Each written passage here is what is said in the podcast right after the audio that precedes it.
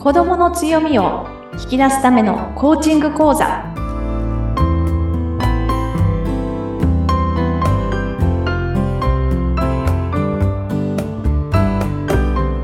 こんにちは。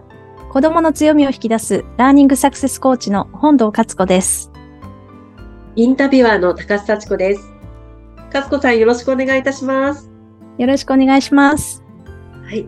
えー、ここまで子育てコーチング、スキルについていろいろ大切なポイントを伺っています。今回はね、あの前回の続き、最後にご紹介しましたリフレーミングっていうところでお話を伺いたいと思います。はい。まず、そのリフレーミングっていうのはどういう意味合いの言葉なんでしょうか？はい。リフレーミングですね。あのー、幸子さんはリフレーミングって言葉聞いたことありますか？私、これも初めて伺いました。あ、そうでしたか。はい。はい、ありがとうございます。もうリフレーミング、ね、あの、言葉で言うと、リフレーミングで、はい、リと、あとフレームっていうところが漢字になります。あの、英語から来ておりますけれども、私たちって、なんかいろんなものを見るとき、物事をなんか認知するときとか見ていくときって、やっぱり自分の枠を持って、フレームを持って、いろんなものを見てるっていうことがあるんですよね。はい。だから同じことでも、まあ、なんでしょう、一緒にいる人たちで受け取り方が違うとか、うん。あと、同じ環境にいても、やっぱり、あの、違う価値観を持っているとか、うん、うん。あの、見え方が人によって受け取り方が違う。はい。なんか、例えばなんですけど、まあ、小さい些細なことで私はすごく気にしてることがあって、もう気にして気になってたまらない。だから、なんか、なかなか行動に移せないっていうことでも、はい、他の方から見ると、いやいやいや、そこはできてるからとかね。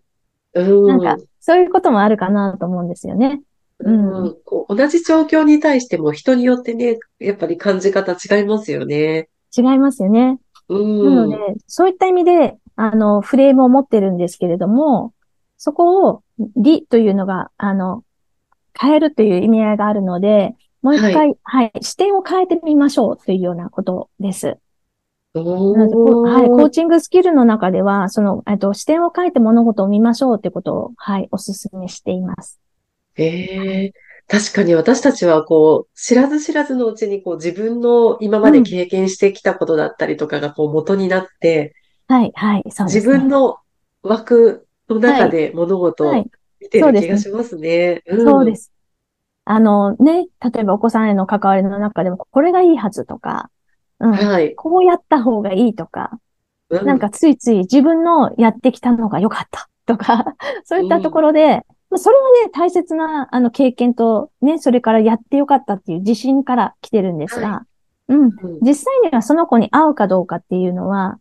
その先見ていく必要ある？その子、その子に対して、お子さんに対して、それのやり方がいいのかどうかっていうのは、また違う話かもしれない。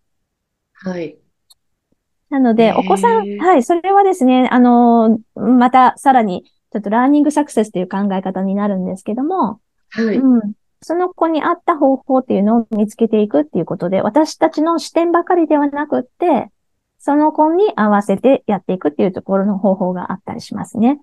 ではい。今日はね、そのリフレーミングっていうところで言うと、例えば私たちってうん。あの、否定的な、あの、フレームを持っていて、はい。なんかそこで判断してたりとか、あるいは、そうですね、あの、評価してたりすることがあるんですけど、それを肯定的に変えていきましょうってことをお勧めしています。おー。はい。具体的にはどういうふうにやっていくんですか？えっとですね、具体的にはですね、一つの例としては、はい、例えばなんですけど、一つあの、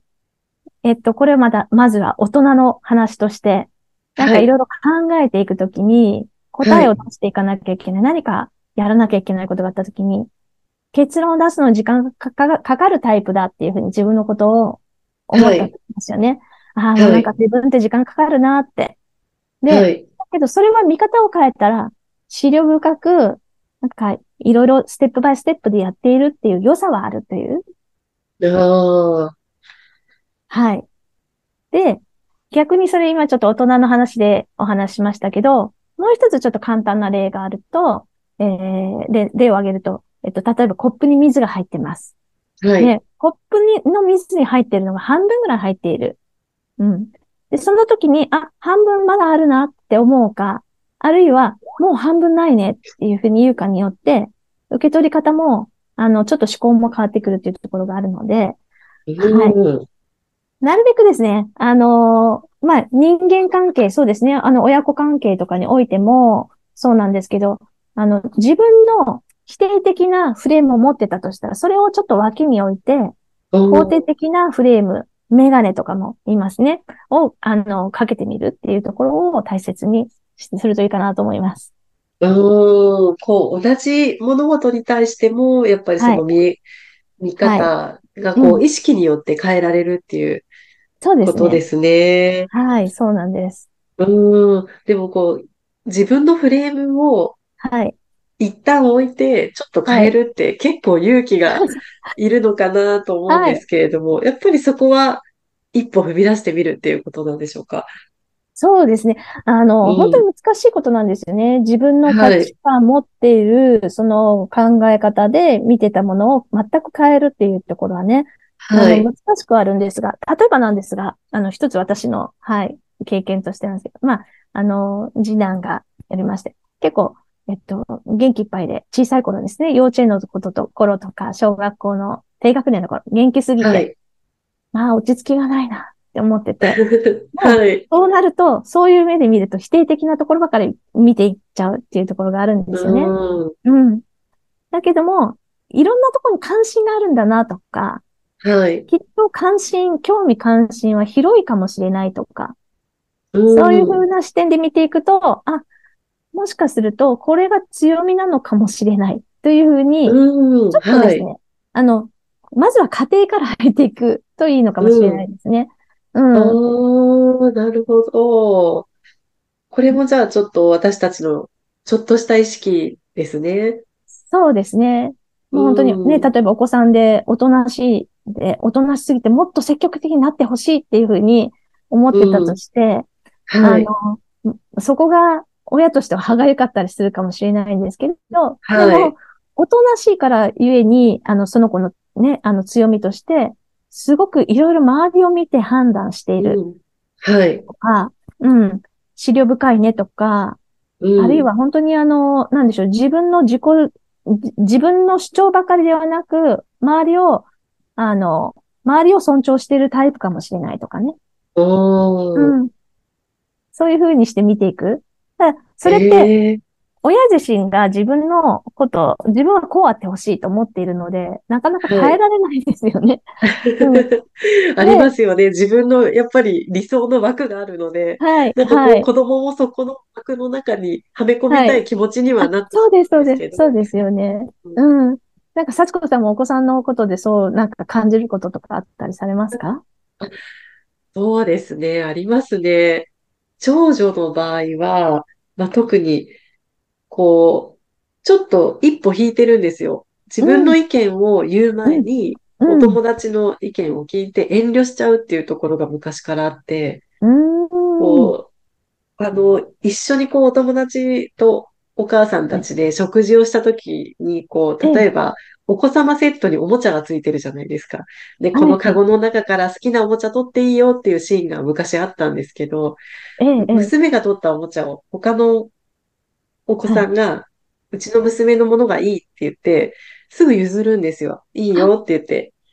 で、次のものを取るんだけれども、今度はその次のもの、やっぱりそれがいいって言って、うちの娘が持っているものを。で、それもまた、いいよって言って譲っちゃうんですけど、はい。後から、やっぱり、あと、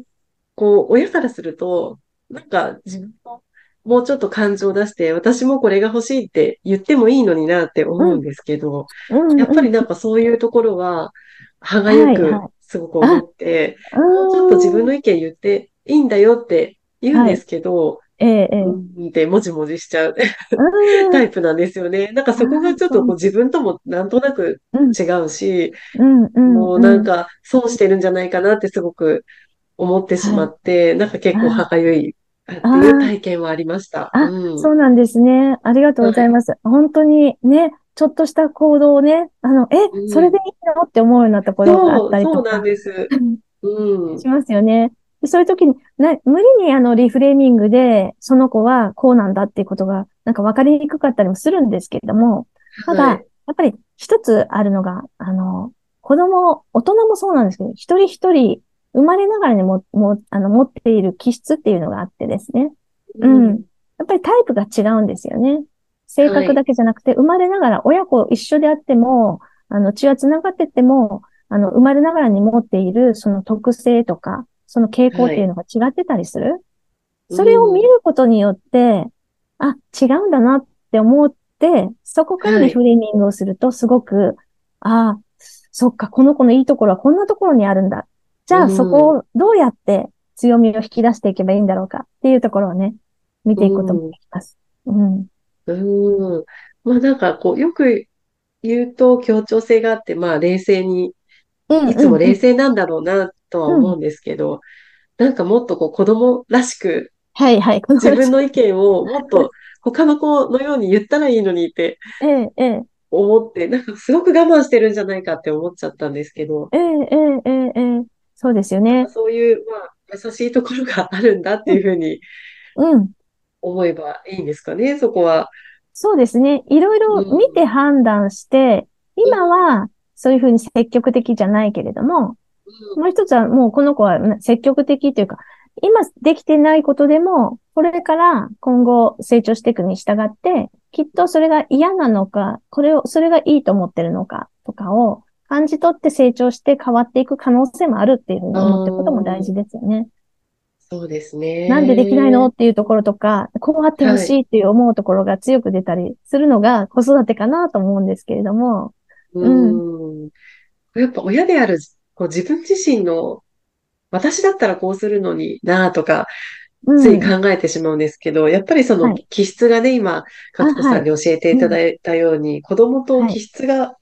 違うので、そこをこう、自分のフレームをやっぱり一回外して、はい。違うフレームで物事を見て、こう認めていってあげるっていうのは大事なんですね。そうですね。あの、よくウィンウィンな関係とかね、人間対人間の関係とか、ビジネスでもよくウィンウィンとか使いますけども、やっぱりはい私も大切に、で、うん子供も大切にっていうところで、お互い違うよねっていうところを認知していく。で、それによって、私は自分の、んそのフレームだけで見てたけれども、あ、子供のフレームを見て子供がこういう行動をしてるんだと思うと、受け止めやすくなるっていうのが、うんうんあるんですね。なので、私たちがちょうどそのラーニングサクセスっていう考え方で、ちょっとアセスメントを使いながらとか、気質を見ていくってことをしているんですけども、うん、リフレーミングはね、あの、本当ストレスが割と本当に少なく済むっていうところがあるので、またねうん、今度の機会にお話をしたいなと思うんですけども、はい。はい。わかりました。はちょっと視点を変えてみるっていはいうところですね。そうですね。さあ、ここまではその子育てコーチングにとても大切なポイントとして、まあ、聞く、それから質問の仕方、承認、アイメッセージ、そして今日リフレーミングっていうお話5つ伺いました。またね、次回からはさらに詳しくいろんなお話を伺っていきたいと思います。ポッドキャストの説明欄に勝子さんの会社のホームページのご案内記載されていますので、そちらもぜひご覧ください。それでは、勝子さん、今回はここまでとなります。どうもありがとうございました。はい、ありがとうございました。